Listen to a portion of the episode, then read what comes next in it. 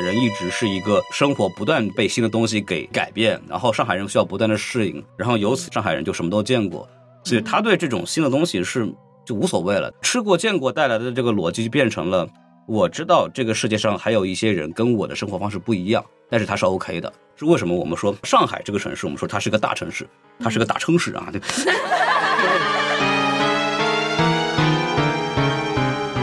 大家好，欢迎收听本期的不学无术。今天呢，非常的有幸请来了什么电台的孔老师和宇宙尽头小酒馆的凉凉做客我们播客。那么，我们欢迎凉凉和孔老师自我介绍一下。Hello Hello，大家好，我是宇宙尽头小酒馆的主播凉凉，很高兴来到不学无术这个主欢迎。非常适合我啊，这个电台。好，欢迎收听新的一期什么电台，我是孔老师。好，就这样。好，今天非常高兴啊，就请到了这个这个来自不学无术的，还有其他的一些奇怪电台的小伙伴啊。这个哦，果然瞬间反客为主了，不愧是孔老师。对对对，非常高兴，我自己发的话可能要改个开头嘛。对对对对对，原文件不给你。哎啊，什么东西？对。所以之前呢，就孔老说要串台聊电影，因为那个咱们什么电台是一档关于影视综的一个博客，号称是这样啊。但是其实我们一直没有找到合适的院线，但今天录制的一个契机就是生活方式。就当时是我和凉凉好像都发了一条万圣节的一个朋友圈，对。然后孔老师觉得，哎，非常适合聊一期上海的万圣节啊？是吗？这是我说的吗？啊，不是吗？好，您继续啊。啊，但。但我其实觉得最近很好笑的，就是最近不是流行那个各个市呃各个那叫什么全国各地版本的《花式般的恋爱》。对，其契机是因为官宣了《花式般的恋爱》会有一个本土版。对，然后我们就在猜到底是哪个制片厂在拍呢？就是哪个神经病会干这个事儿。感觉都不是很合适啊，尤其是护板。但是我真的是感同身受，嗯，因为怎么说呢，就护板可能是生活比较的多元化吧。然后也是在早间的朋友圈看到了他发了一篇注解，对，然后觉得说啊，上海能够提供给我们五光十色的选择，然后就算大家觉得它是啊小布尔乔亚或者生活有点西化，但其实呢，还是给我们提供了一个开放、进步、包容和国际化城市的一个想象。啊。所以今天抛出我们的主线问题就是。城市文化究竟给我们带来了什么？还有就是年轻人不稳定的精神状态，以及自由职业能否成为一种生活方式？因为今天是咱们孔老师和凉凉已经是处于一个自由职业的状态。不不不，就是就是无业的状态，就是就是就是没有工作。对，脸上写着“无业游民”四个字。对对，我们就是给国家添乱的那帮人。对对。两两位老师的内容非常的厉害，然后也也欢迎就是大家给他们发一点什么。嗯，欢迎大家来 这个订订阅我们，然后我们这个都是待业，对吧？我们要价也不是很高，然后如果有什么各家甲方有商单也找我们接的接的，什么都接。对 对对。啊，欢迎各个品牌方来找我们啊，我们也没什么，主要就是两个女生嘛，都市生活嘛，对不对？哎，这还这已经够了吧？两个大哥。对我们我们也不就是四个男的加一个女的嘛，我们有女生嘛。对。好嘞，那我们就回归到今天的主线，就是。最近三年的万圣夜，大家一般都在做什么？可以三年前哦，我在加班；两年前哦，这个不能说；今年哦，我在现场。那听听呢？啊，说到这个，去年的万圣夜我印象非常的深刻，因为我当时预约了第二天去迪士尼玩。因为大家都知道上海迪士尼，也不光是上海吧，全球的迪士尼应该会在圣诞夜这一晚上会有特别特殊的暗黑的那些 IP 的游行活动，就非常令人之期待。嗯，我还是准备带我爸妈去的，我都预约好了。然后就在前一天晚上，我在街上走，我在新天地走的时候，收到一条短信说，第二天因为某些不能说的原因。哦，我知道了，我印象非常深刻。对。对，这是去年我去年那一刻非常魔幻，我感觉后面也不能说。我当时印象特别深是前方有那个烟花，然后在噼里啪啦，然后这边在哎对哦哦，就是那次我有印象。嗯，然后那次还在朋友圈疯传嘛，然后都说还是挺有人文关怀的，就是一边这边放着烟花，然后放着音乐，然后这边大家在排队做核酸，多么残忍的浪漫，多么有秩序的上海民众，这还挺上海的。嗯，这可能是我见过最独特的烟花晚会体验啊！对对对。那么孔老师呢？我说实话，我从来不怎么过万圣节，是因为来回国之后嘛，其实也没有这种所谓的氛围嘛。因为我之前洛杉矶的时候，其实呃，比方说环球影城会做 Horror Night，就是翻译成中文就是什么恐怖之夜，对吧？然后就会也是主题公园嘛，然后会让大家进来有花车游行，然后有各种鬼屋，而且他们那个鬼屋真的是花大手笔。而且很多会戏仿电影的那些恐怖电影的桥段什么东西的，就他们有自己 IP 的那种，对，然后大家就会盛装出席，然后正儿八经那个妆化的跟鬼一样，非常有意思，对。然后包括洛杉矶会有 parade，就是会有游行，嗯，在那个 West Hollywood，就是西好莱坞那一块那个街上会有这种活动，西化的节日嘛，那在西方肯定是很有氛围的。然后，比方说十月三十一号之前，可能十月份开头就大家都会把自己的房子打扮成各种各样的那种万圣节的装饰，什么就是蜘蛛网呐、大南瓜呀那些东西，反正都有。就是那个时候你会能感受到那种氛围嘛。回国之后其实也没有太多。就是会注意这个事情了，因为本来我也不是一个特别爱凑热闹的人。最大的问题可能是过去几年大家就是不知道为什么，就过去几年的记忆在我这里很模糊。对，为什么？很多东西东西突然就消失了，对吧？确实也很好笑，我好像大梦一场，一梦做了三年。而且去年大概是这个时候，好像上海发生了一些事件吧，然后就是换来了我们今天的朗朗乾坤，好吧？没错，对对，所以大家都没有 cos 过是吗？啊，没有啊，我呀，我还没说我自己，就是你再来分享一下。对，就是我二二年的时候正好沉迷骑行嘛，然后那个时候小红书有一个骑行万圣夜，就大家 cos 成各种各样的，然后骑着那个自行车，然后我就我就去了那个小红书，但是他们当时我先去参观那个总部，就八点半居然还都在上班，就大家都在那边讨论，我就哇，真的是感觉比 B 站好像要累很多的样子。然后我就是没有赶上那个。骑行的大部队，然后我就跟着我另外一个朋友，他们俩一个是女巫，然后一个是那种什么天使，就是那种小恶魔的，然后一块儿去那个骑的骑着车，然后我就觉得嗯自己带翅膀，然后在那边小红书那边就是格格不入，但是也还好，就是整体还是挺开心的。然后今年是我就是从张江。就像本色出演打工人，然后赶到了淮海中路那边，然后那天也是跟两个主播，然后我们一起在那个淮海中路走嘛，嗯，然后那天是科科还有那个三点下班的李老师，然后他从成都过来出差，然后说哇，原来上海真是大城市啊，怎么这么热闹，然后感觉挤都挤散了，然后说老年人第一次参与到这么有年轻人氛围的一个活动中来，嗯，然后所以说就是也看到了今年就是疯狂的万圣节的全貌，哦，你们挤到里面了吗？当然啊，我们就在里面被裹挟着走。那你出得来了吗？就是完全出不来，没有信号，然后只能跟柯哥手挽着手，说柯总一米八，就比较的显眼。嗯，因为我今年还专门去了淮海中路那边，但我不是说正好，就是我是这样的，就是我看到朋友圈他在发。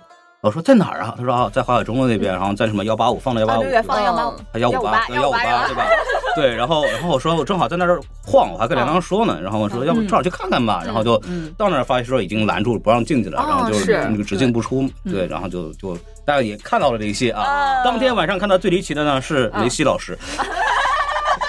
非常棒啊！对，就是因为呃，孔老师他给我发的那些照片，所以说我才决定要在好呃万圣节当天晚上去看一下。但是我发现今年的万圣节好像变成了万圣周。他提前很多天开始预热，已经很就很早就开始能看到照片。嗯，但是因为我各种原因，我是当天晚上才去，去了之后就在里面出不来，没有。对，是这样子的，因为其实很多人他周中是没有时间去 cos 的嘛，所以他就挑在那个周六和周六晚上。我记得是非常的好像当时花小调有个视频，他就周六晚上去采访的。因为我有个好朋友，他就是弄那种冥婚的造型，然后就被抓到了。他跟我说，他周六晚上，因为我当时在澳门玩，所以就没有去。然后没有想到，就因缘巧合，我还是在当天就周三晚上去了，所以他就相当于从周六到周三那段时间，大家应该都还是在那个街上 cos。对对对。那你在澳门有看到这个氛围吗？没有。都不如上海，都不如在大巧那个周末我在香港，我觉得兰桂坊的氛围也没有上海那么浓，吧？就还是就是感觉全球比对下来，还是我们上海还是咱们上海的这个文化。嗯，对。你们看到有什么比较有趣的那种 cos 吗？黑白无常，我刚刚看了一场。就那天晚上我去了之后呢，就很有意思嘛。我呃一边跟朋友一起看，然后一边想给大家发，但是发到最后，我发现我已经发不出去了。那，这可能当时那个信号不知道为什么很差，可能唯一能发出去的就是苹果手机的 SOS。哦，那天我还看到两个人，他们就写着人好多啊，然后周迅 JPG，然后就用那个 iPad，然后白对白底黑字，然后举着。对，你这个苹果手机没有信号，说明你要用华为，遥遥领先，好吧？我们没有接到华为的广告，华为 HR 赶紧听，对，华为 PR 赶紧听一听，有位置留给你们。对对对，今天立即把这集播客发给他们，接哦。嗯，就我这两天看很多视频嘛，然后照片流出来，然后我我看到一个最牛逼的，后来发给我那个同样在广告公司乙方的同事了，然后就有一个人拿着电脑，然后那个电脑上全是字儿，在做了，在做了，在做了。然后然后那个弄的全是黑眼圈，涂了苍白脸，然后说对不起对不起，已经在做了，已经弄了，对对啊对，还有同款还有决战双十一，cos 电商人，对，还有那种程序员穿的格子衫，然后那种，然后下班了直接赶过来。对对什么什么会 Java 什么东西找工作就那种我，记得最觉得一个就是让我觉得梦幻与现实已经恍惚的一个是，也是一个格子衬衫，嗯一个程序员貌似，然后端着电脑，他现前面贴了一张 A 4纸，写着不是 cos，是真的在加班。在那一刻我也分不清到底是谁了对对对，主要是我已经分不清它是真的还是假的了。你说到这个，我想到一个更离谱的，就是那个交警在那维持秩序嘛。对，然后然后就有交警说，大家那个只进不出了，大家不要再进来了。然后实在不行，大家转头也可以啊，转头往前走，什么东西。然后我真的是交警，我不是 cos 哦。对，说这最后一句话我真信了。对真的在人流就完全分不出警察，然后还有就是那种美团，好多人 cos 美团外卖员，就有一个人他就一看就不是，然后他就是坐在人家电瓶车上，然后在那摆拍，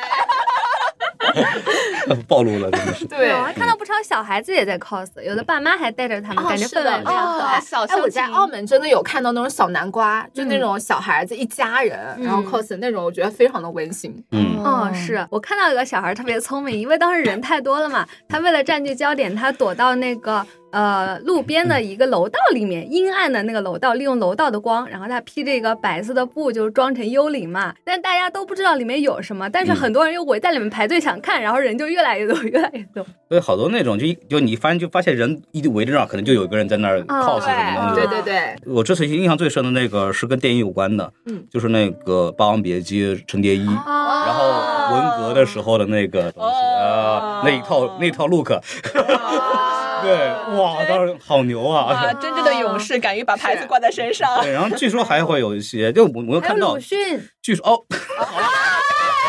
我没看到啊，网上看到。都有对然后还有据说有大白，但是我没有看到，反正就就是还是体现出了一些上海人民的反反抗精神的啊。对，很神奇，这个万圣就是对文化是的，是的嗯。但是提到影视剧，我觉得《甄嬛传》一定是哦啊，我真的当时刷到那个自带 BGM 的安陵容嘛，就是安小 鸟她坐着小船高唱采莲曲，然后还有就是什么甄嬛大跳惊鸿舞也有。哦，我当天就是去找那个安陵容的，但没有找到，她可能周六就已经火了。嗯，还有这段时间在播客圈比较火那个浙音，哦，对对对对对对对。然后还有向太，真的是非常的哦向太像刚才那个是不是被本人追杀了？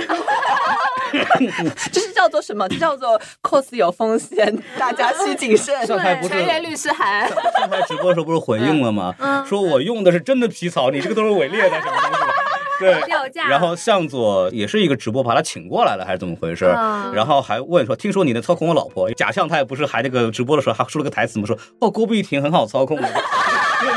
对，对对 这些都能看出来，今年的这个万圣节真的非常的出很出圈。对，对，哎，但是今年最出圈的不是那个？哪里贵了，是对，哎，那个 cos 有点草率，说真的，对，而且反正还有吴京什么的，我那个朋友圈和群里边都在那个发吴京，那个不叫有金吗？呃 太牛了，对，牛啊，感觉都是话题点，内容为王。说万圣节变成万梗节了嘛，是的，嗯，就感觉他完全就跳脱了西方的一些节日框架，就是我们不吃西方这一套，对，我们也有上海人民有上海自己的万人民自己的狂欢节。嗯我们是来自社会主义特色的万圣节，那你们有没有一些印象比较深、引发争议的一些 cos 内容？嗯，刚刚说的不是有很多吗？我们说的还不够多吗？我们再说也不能播呀，对，嗯，对，嗯，好像每好像我们说的每一哦，个都还挺在律师函当中反复对对对横跳。呃，律师函到还有一些比较有意思的，就看到一些图嘛，就是嗯。到后来不是那个人太多了以后，会有交警维护治安，会驱散人群嘛。嗯，然后就有一张照片特别出圈，就是嗯。前面那个蝙蝠侠在往前走，嗯。然后后面一堆那个警察在后面跟着，就很像那个什么三部曲最后一部带着警察去打歌坛的那个，哇，特别离谱，牛了，现实与那个电影相结合，现实魔幻，利用对现实。我记得我印象当中只有两个是被警察叔叔带走的，一个是一个不可说的女士，她、啊，呃 cos 了一个不可说的一个，你 这等于没说。啥也不能说，是吧？懂的都懂。啊也挺严的都。懂，大家应该都录完之后偷偷告诉我们，然后另外还有几个我觉得比较可惜的是几个身材如男模的男士，哦他裸露了，是真的裸露了上半身。对，就是警察叔叔把这几位男带走菩萨了带走了。啊啊，你说这个，我在香港看到了三四个，也是这种原始人打扮，只穿着皮草的短裤，嗯然后也是胸肌非常发达，然后非常 happy 的走在路上，就像疯狂原始人那种。呃但是整个就非常开心，在那个地铁里面跑来跑去，大家也都很开心。哦，嗯说到引发争议，我想起了就是花小娇里面有一个男童 cos 同妻，这个就引起了啊啊大批的那种怎么说呢？可能有冒冒犯到，不知道大家怎么看这件事情。先介绍一下背景不？就是呃，花海妖是一个 UP 主，好像是吧？他反正我看到视频了。哦，对他是子木朋友，哦，对，嗯，好，又说到一个大家可能听不懂是谁的人。没事，其实我们就关注这个角色本身嘛，就是可能别人说，呃，像这种，比如说冥婚是女性，可能就是呃吐槽自己的一些悲惨的境遇，但是呢，作为男同去 cos 同妻，感觉有一点真的是怎么说呢？不道德。过分了吧？啊有一点过捅一刀还要再踩两脚啊，不仅要在事实上获得利益的制高点，然后还要再在道德上占据制高点，嗯，讨厌。我对这个圈子不太很了解。大家都很有安全自保意识。作作为一个作为一个直男，确实对这个行业不了解。对，但是 但是行业吗？我 再说一遍呢，再作作为一个直男，对对这个圈子不是很了解。但是我其实可以分享一个点，就是我们都知道洛杉矶的那每年万圣节那个 parade 就那流行非常大，然后它之所以会变成一个很大的文化事件的原因，就是因为。在前几年，就是我们说多元性方面这些东西还没有流行，或者是被大家讨论的时候，比较压抑的时候，其实同性恋者或者是其他一些少数性取向的人是通过万圣节的游行来去彰显自己的一些特点的。对吧？会穿一些比较，比如男性会穿一些偏女性的衣服来去证明自己的一些东西。当时是这样子的，所以说，呃，早年间的这个万圣节游行是有强烈的这种所谓的少数性群体的这种呃表达倾向的。对，所以说还在上海的这种游行上看到这个，也觉得还挺有意思的。感觉就体现出大家一种精神状态吧。嗯，就是还是表现出这个东西的一种它的文化的包容性嘛，就还挺有意思的。对嗯，但作为一个温和女权主义者，在此再次声明一下我们的立场，就是不可以，太过分了，真讨厌，男人就是不行。好好好，我错了，我我再也不敢了。我说什么了？我我不知道。生而为难，我很抱歉哈。嗯，开玩笑，开玩笑，开玩笑。对，有个 UP 主因为说这话有事儿了。嗯对对对，嗯对，来聊聊就是咱们咱们的精神状态吧。就是真的从这一场万圣节能看出来，大家平时真的压抑蛮久的，就人哪有不发疯的？尤其是这种上班上班族。哦，我可是天天见证鱼仔发疯，他就坐在我的五米之内吧。哦，这样子吗？对啊，我一啊回头我就能看出他的精神状态。我我上我上班有发疯吗？我跟他讲一下鱼仔的工位啊，他嗯人小小的坐在凳子上，然后前面是一个大概到他鼻子这个高度的嗯工作台，然后别人是把电脑架在台子上，手在下面这样子端坐着嘛，嗯，他是把两个胳膊肘都撑在上面。日常打字就是升降服，你们那个椅子是不能升降吗？我可能只是一些瑜伽动作罢了。我想靠在上面。我以为你要说我像猴一样，因为有一次那个婷婷转头我就蹲在椅子上面，嗯 就是我经常以各种姿势在椅子上面，有时候翘着腿，有时候立刻发明一套办公室瑜伽。嗯，所以一直很想关心鱼仔的颈椎。对，我想看一下这个姿势对颈椎到底是好还是不啊，好。那可能是最近我马上就要站起来，然后换练下一套动作。啊，天哪！啊，你们上班还有这么多花样的吗？所以说，人上班哪有不疯的？然后想嗯问问两位，就是不用上班的，平时为什么会发疯？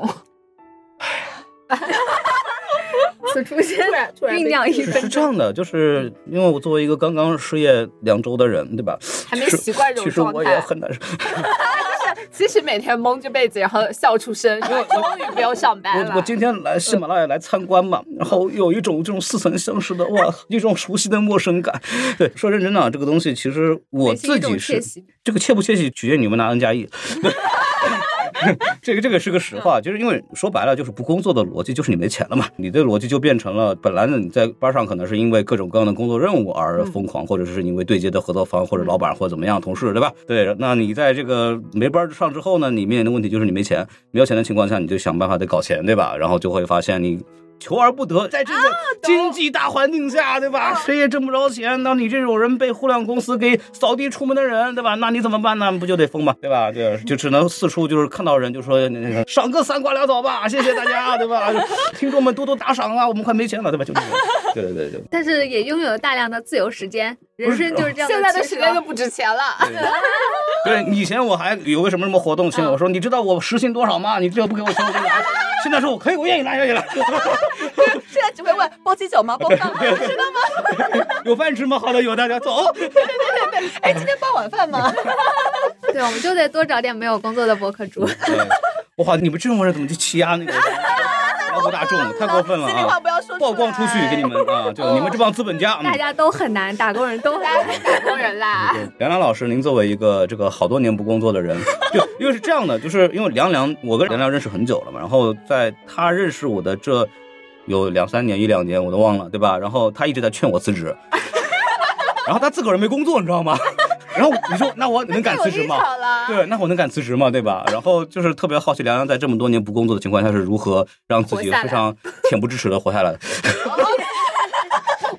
我知道，我知道，每天我都在听自由职业的播客。我最近真的列表里全是，对，就是我现在刷小红书，大家也是说，哎呀，不想干了，裸辞出去 gay 几年，就那个 gap，然后最近很流行说就是 gay 几年，然后大家说这一不是 gap 跟 gay 不是一个读音，不要这么说，很容易 很容易出现误会的。对，对你这样很容易就感感觉是你是要什么故意玩票要 gay，你知道吗？不都是 gay 还有意思是快乐嘛？啊，不这么解读嘛？好的，好的，好的。哇，英语好好呀，真的好。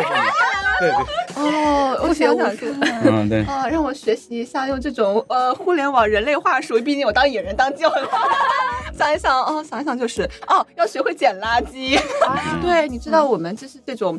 是无业游民之间呢，会有一些捡垃圾大会。目前我们的捡垃圾大会已经办到第四届了。嗯，下次喊你，喊你，好，有门槛吗？没有门槛，只要你认识我，门槛就是没工作呀。对，有工作的人不配来捡。有工作的人捡。对我们主要就是从那些呃有工作的朋友那里呢，他开一个捡垃圾大会，我们去捡垃圾，回收一下他不要的东西，比如说衣服啦、包包啦，然后他会准备很多吃的喝的给我们，然后我们就打包带回家。嗯。嗯，这叫化缘是吗？对对对对对。哎，说起来，我可以创办一个新的宗教，叫晒太阳教，每天晒太阳两个小时，晒满一个月，就像上班时间哦。黑五个度哟。哎，就可以去参加我们的捡垃圾大会。对对，然后你再接一些美白用品的广告，对吧？然后白回来，对吧？我一闭环结束了。啊，对对。因为我觉得其实我听到的那些自由职业，他们可能有一种不只是贩卖焦虑，他们可能有点美化。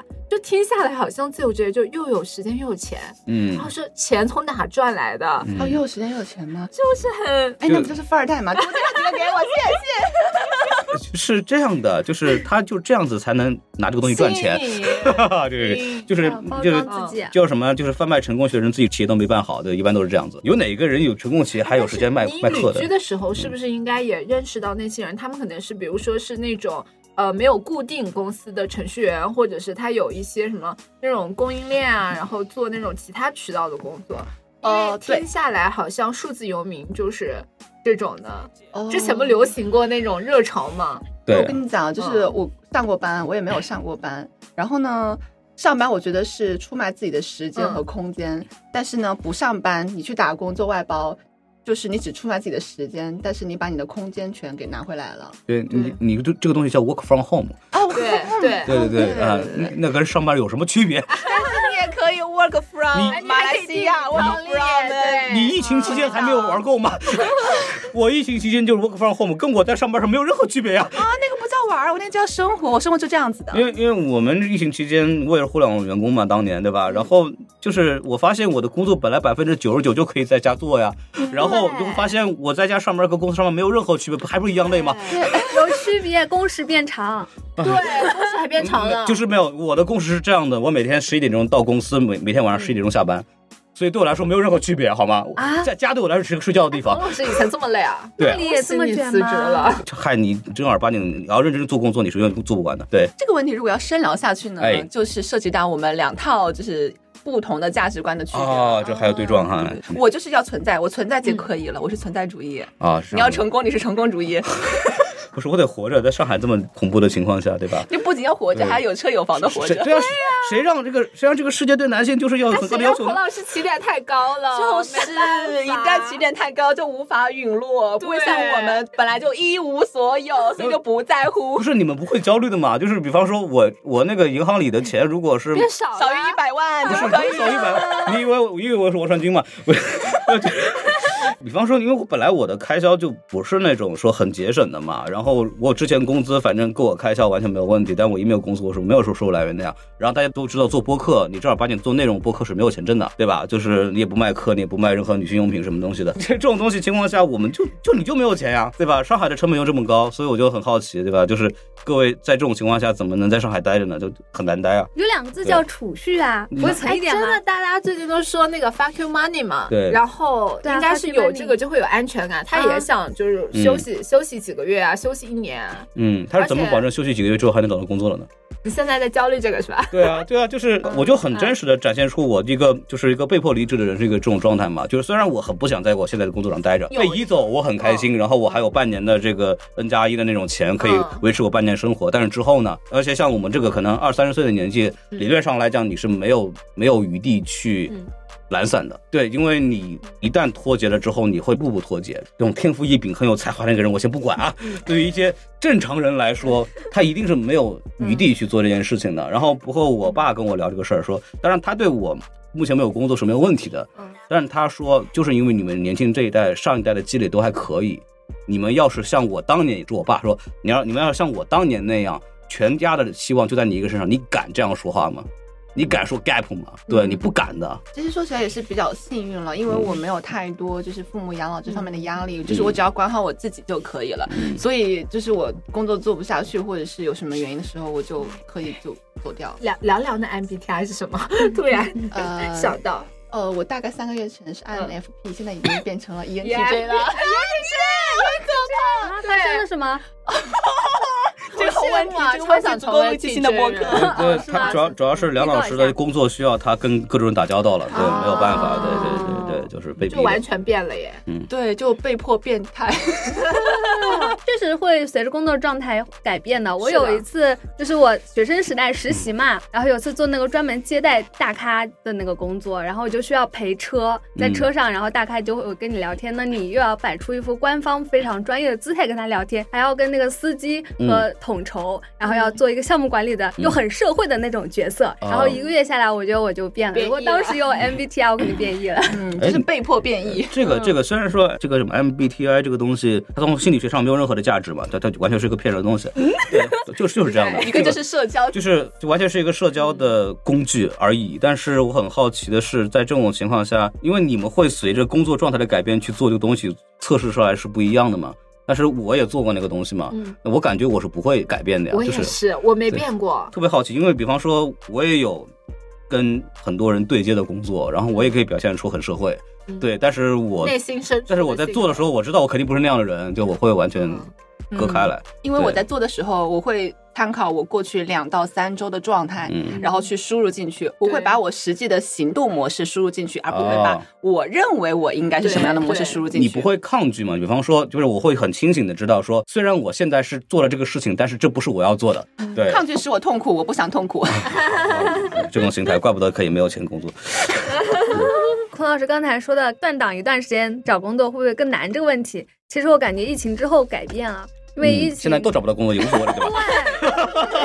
看面试的人投的简历，他们很多都是上面有一段 gap 的，嗯只要能自圆其说，说这段时间哎你做了什么充实。我发现起码很多同事他们之前有过 gap，嗯我也有这个很包容。所以西马没上市是有原因的嘛？没有没有，开玩笑，开玩笑，开玩笑，开玩笑，完全聊不下去。这起码是一家真正有文化、做长期主义的，不要贪图眼前的东西，他们的长期主义就是长期没有上市。你看看现在上市公司。起码喊上市这个事儿，从我刚做播客就开始喊了。喊上市只是一种手段，真的是要做好这家公司。啊，是吗？就是他们要做一家长期的公司啊，对，你要就是做伟大的公司做文化嘛，文化就是一个长期的东西啊。啊，是是，我才不信呢。对，就就说到这儿，其实说回来，我们聊歪了嘛，就是之前是聊那个大家的精神状态状。态啊，因为从这次的这个万圣节可以看出，就是大家需要一场释放，因为大家都知道去年的呢同期我们在面临什么，对吧？然后你今年回头这一看，嘿嘿，对吧？就是发现过得比过去还惨，对 对，然后然后过去又发生了这么多事情，然后就开始去做了很多很就是相对来说比较荒腔走板的东西。然后我要往哪儿引呢？万圣节出了之后，出现了一些很情理之中但又意料之外的声音，就是会觉得说，为什么这个节还没有被封禁？这个东西我为什么会这么说呢？因为当年有一个新闻，大家不知道还记不记得，在大学里边有一个宿管阿姨自发的给大家买苹果，那天是圣诞节，然后呢，她就被举报了。嗯，大概是因为这个节日是在街上发生的吧？这个街上是谁来管呢？呃，就是这个问题，那个当时那个问题就引发成了好像文化入侵或者过洋节这件事情，但那个事情没有发生在上海。然后今年上海这个事情大家都在喊，我在想的是这个逻辑，就是我们为什么会第一个反应是为什么他没有被禁？这个东西本身就很值得去想这个事情。就这种外来的节日，好像为什么会会面临这样的问题？这个就是这两年没有必要讨论，但是会有频繁讨论的东西，包括还有一个谣言嘛，就是说上海的文旅局局长因为这个原因被免职了，但是那个后来截图被认定是九月份的事情，就其实无稽之谈，大家但是大家都在聊这个事情就很恐怖。嗯，因为我呃以前是学城市经济学的，哎，你说其实从人文角度上来说，我会觉得每个城市它不仅它会有自己的气质和他自己的一个状态哦，是吗？我会觉得上海这个城市本身它非常的有活力，嗯，对，它其实没有一个特别的定性，包括无论是就是在这里生活的人，我觉得他们不仅是有一种自发的气质，他甚至有一种创造的气质。所以在这个城市里面，就是什么事情你发生你都不觉得奇怪，都有合理性，而且它的这种生命力你没有办法用就是用各种手段去。湮灭它，城市的生命力是自发形成的。就是上海这个大城市，它是一个有机体，它不是一个无机物。没有啊，说给你封城就封城吧。对，我终于知道为什么孔老师经常要找我说审核又审核。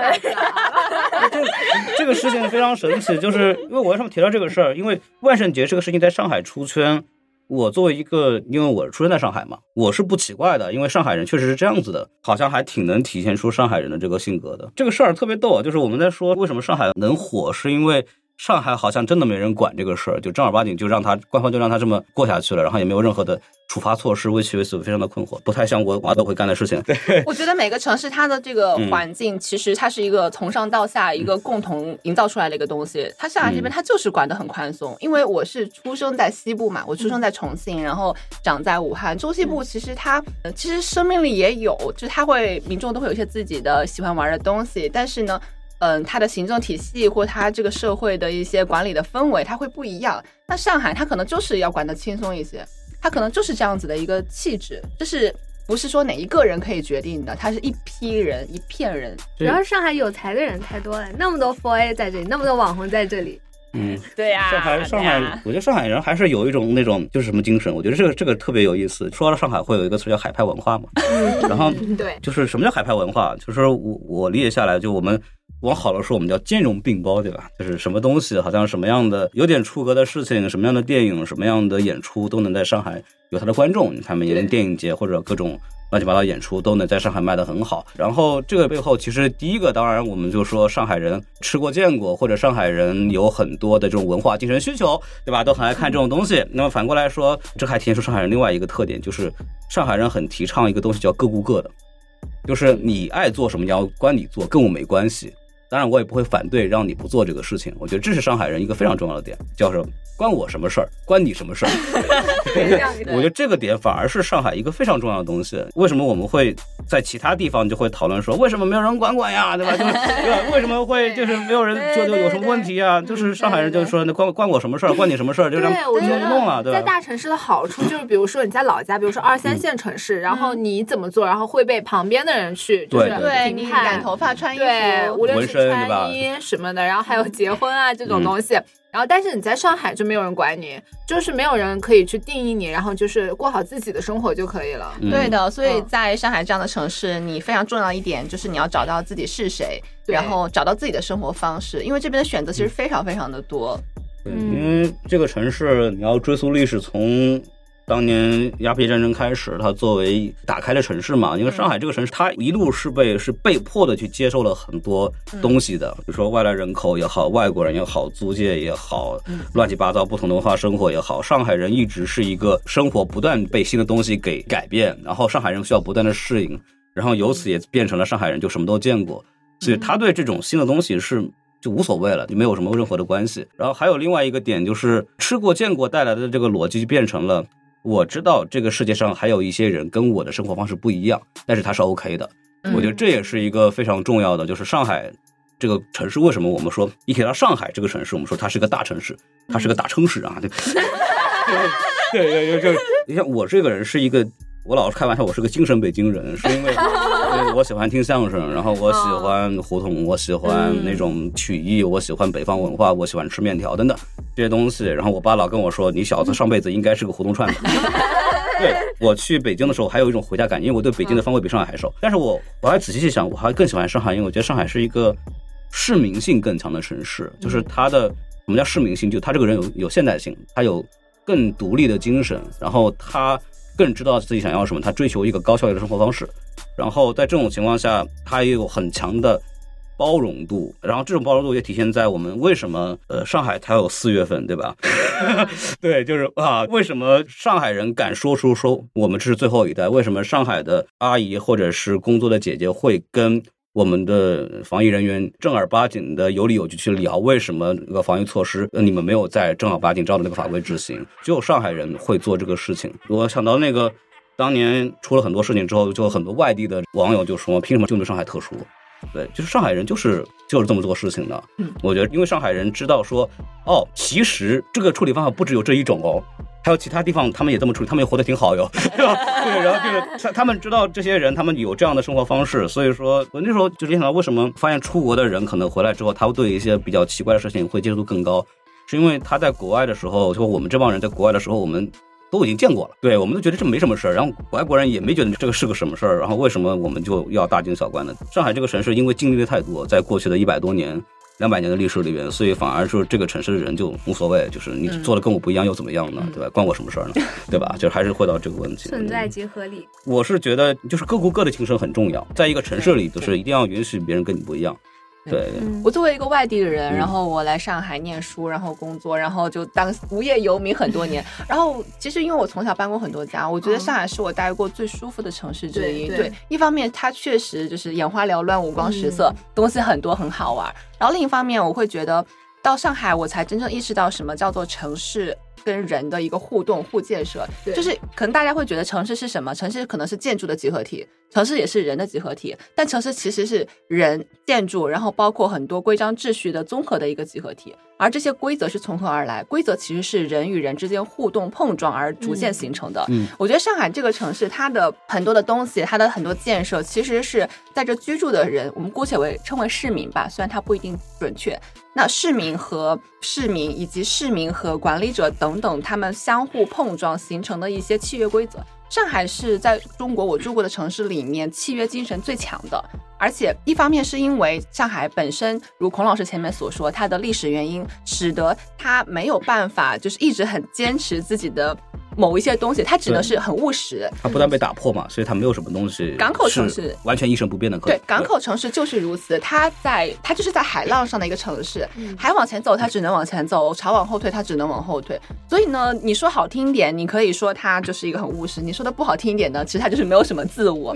对。然后另一方面呢，上海也因为它就是在过去几十年，因为政策原因和地理原因，它有很多的工作机会，然后它吸引来非常一批高素质的人群，然后这批人群聚集在。在这里呢，他就是要说点什么，就是要表达点什么。然后城市的市民对于城市的建设是有反哺作用的，所以在过去的几十年里面，这一批所谓的新上海人，就是像我这样的，当然可能他们有工作而我没有工作。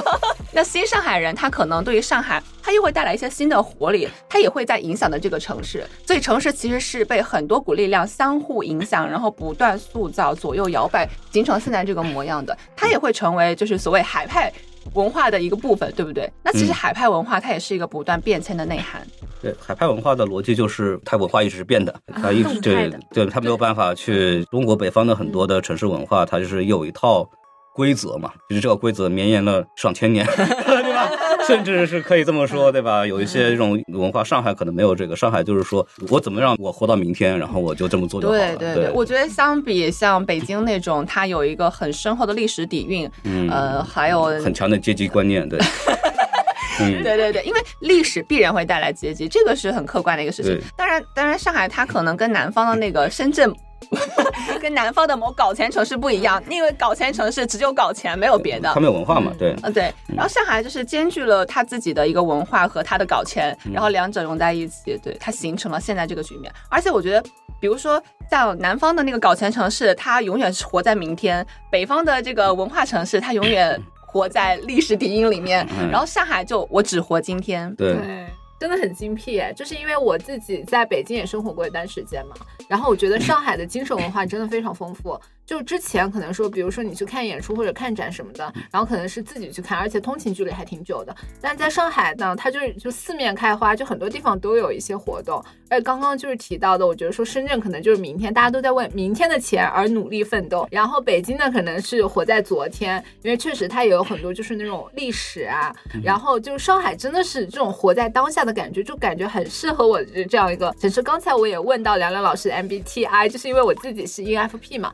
它是一个。呃，非常的就怎么说呢，就是很当下的那种，因为他很喜欢那种新鲜感的东西。但是我在上海呢，就感觉自己呢一直有接触新鲜的事物，然后遇到新鲜的人，然后大家也是那种呃有点类似同温层吧，就是可以就是一起讨论一些自己在看的东西，就觉得还蛮舒服的。就是这个地方这个城市给我的感觉是活得很惬意。对，活在当下的一个特点就是他会给，他会非常注重你的感觉，并且保护你的感受。与此同时，他会给你很好的临场感和此时此刻的感受。所以在上海，为什么有很多这种艺术展呐、嗯然后还有这种线下活动啊，嗯这些活动其实都是非常注重你的临场感和你的体验的。对对，所以就是在上海这个城市生活，你每一天都觉得这是新的一天，就 so fresh 感觉。对，嗯而且其实这些活动也是有当地的人他们自发组织的，就可能有的地方它是那种机构啊，或者是有一些然后召集的人群，但这种就是大家在一起，就跟那个万圣节一样，大家也不知道什么时候，然后聚集到了放的一五八，然后去了淮海中路，大家就可能就是有一个共同的这种想法呀、然后就聚集起来了。我觉得就是这一点非常好，就这个城市带给我们的一些就是文化上的，城市的活力是自发的，对然后只要没有一个很很强的所谓的反作用的话，它其实让它自己来就好了，就很精彩嘛。就上海就证明了这一点，对，对，嗯，我自己对比在北京和上海的经历，我觉得还有一点不同，就是圈子之间的那种氛围。嗯，然后在上海其实很适合一个人生活，你没有朋友完全没有问题，很多展你都能沉浸其中，甚至不需要交流。我觉得很多活动是更加注重你精神上的一种享受，然后自己输入自己输出，完全自闭环。但在北京就是好像人在那儿就要有一个场子，大家就要进行互动。然后会挖掘很多有故事的人背后的故事，就是有一个活动你去参与了以后，就呃很自然的被在里面的人很多形形色色的人裹挟在一起，然后发现另一层故事。然后在上海就边界感比较强，呃，对对我不知道跟自己的朋友圈有没有关系啊，但我感觉北京生活的时候，大家都是一种非常开放的居啊群居，我大都没有。不是，我只是突然想起来，就是北京大家一起玩，然后就有一种就是有一种群居的状态，就是一出去玩就一大帮人，哦就然后上海就就是可以独来独往。嗯，很嗯惬意。但是北京呢，就是就是路上一个陌生人，你不认识的人，你路过他，你都感觉他很容易被你打开话匣子。啊，就会更愿意聊天吗？对、嗯你说一句，他肯定会接你一句。啊，吃了吗？吃了，就那种，吃什么呀？炸酱面永。远不让你的话落在地上。北京的播客也给我一种那种气质，啊就是那种啊，就 可能接话了，就这 要是这样的，就是啊这个北京这个播客，主要是一帮听相声的做的。这个我我作为一个就是早做了播客很多年的人，就是我我们当年做播客的时候，都是最早出来的播客都是什么糖蒜呐、嗯像什么坏蛋调频呐、呃闲玩儿。对，那些人都是北方的，然后他的逻辑就就是几个大老爷们儿砍大山，嗯对，这么就这么个事儿。然后就我们都听那种播客来的，所以我们就知道，就是就是北方人那种耍贫嘴、斗贫的那种东西。然后那帮人要不就是混滚圈了，要不就是就什么相声爱好者之类的，对吧？就是那种人，所以说他就做出来就那种气质。对，就是是这样。我作为一个相声爱好者，我必须得说一句，话不落地这个事儿是一个相声团体的一个常见现象，而且我们有句话就是说，话落地你就输了。对，就是你是没有办，就是说明你接不上来，说明你不行，你反应不够快。对对，会有那种，就是我那时候说在相声社的时候，我还在美美国念书的时候说相声、嗯相声社，然后那帮人在一块儿，就是那天晚上一句正话没有，全是闲板儿，对，全在接话对。所以聊主题所以我觉得北方虽然可能不太游泳，但他们肺活量一定非常的好啊嗯，好家伙的，对吧？而且我就是可能小学必修相声课吧。天津天津人是这样的，就是天津十一块砖头砸下去，十个人九个人说相声，一个人唱大鼓嘛，对那就这个还是真的，对，那我自己的感觉就是，如果北京走在路上，旁边有陌生人，我不得不跟他讲话的话，我是不怕的。嗯，就是我觉得他可能会很寂寞，然后我帮他解解闷。但在上海旁边有个陌生人，我讲话一定会害怕打扰到他。我觉得他在自己的世界。刚三们的成长，那一组的。那那孔老师来结尾吧。啊，我还有在结尾的嘛。对对对，说到这聊差不多了啊，就再聊下去就不能播了，反正 就听下来，反正是我感觉很危险啊。主要三位还好，我主要我快受不住了。主要是这个屋子里面有三个女生和一个男生。哎呀，真的是，就说到这儿吧。然后给大家聊一聊这个精神状态。我觉得大家听到我们这几个人的状态，就知道我们肯定都不是很正常。对，然后就是就是欢迎欢迎大家，就是给我们提供各种精神的解药，好吧？对，然后我们也是在坐在一起聊这个话题呢，在一起发烂发臭呢，对，然后 对，对。然后，然后也也是为了，就是说怎么呢？就是把自己的这个情绪给抒发抒发一下，然后继续上路吧。就是，就上海，毕竟我们老说它是一个务实的城市。不管你说什么东西，做了什么东西，归根结底还是为了努力的好好活着，对吧？对，就是这个样子。所以我们说到这儿是可以把这个节目结个尾啊，大家还是继续生活，对，对。然后，你有什么标准的结尾的东西吗？没有，就是非常感谢今天两位嘉宾，就是做客我们不学无术啊。其实我也算嘉宾嘛，我又不是你们不学无术的主播。对对对。然后还有我们之前就是多次返场的嘉宾听听。对，我们有一档播客叫《与你听影》，正在做院线电影啊，欢迎欢迎。喜欢电影的同学出门左拐。对，也可以再拐的再左一点，可以听下什么电台。那大家要不集体向右拐吧，来我们宇宙尽头小酒馆，我是凉凉，谢谢大家，好好好，好好好，拜拜，拜拜。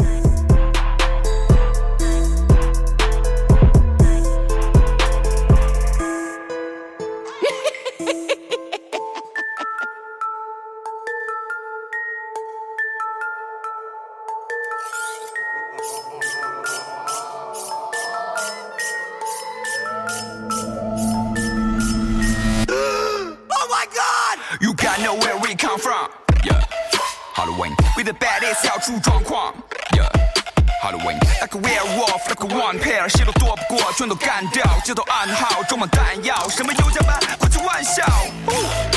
We the plan A，你也就 plan B，你们的女队友都想要来和我在一起，这是男人的游戏，未成年玩起来真费劲，都没时间搭理你，除了中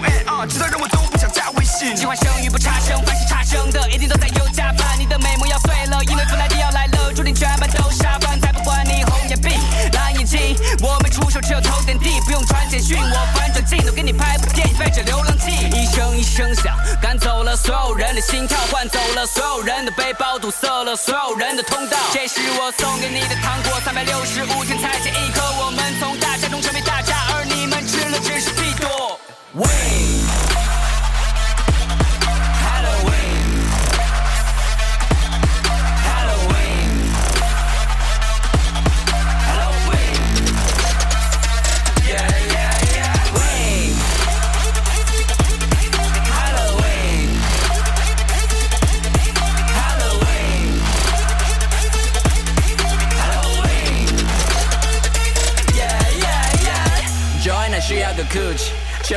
他 pay money，Gia 要约我出去，他想坐我的法拉利，我行程排得很满，大眼泡请我吃饭，这一晚不再孤单，因为 Halloween 在这家里面皇冠。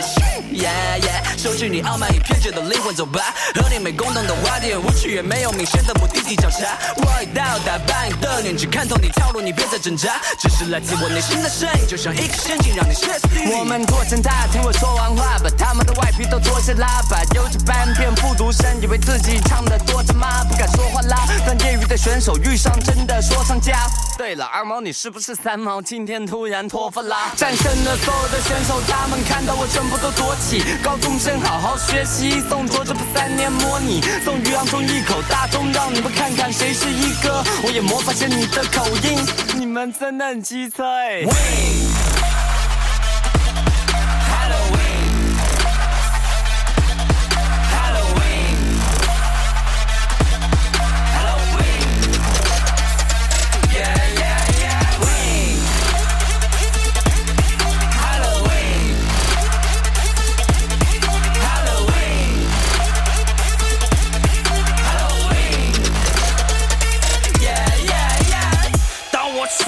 会发生冤案，围绕这桌子旁边，去上你们最后的一眼。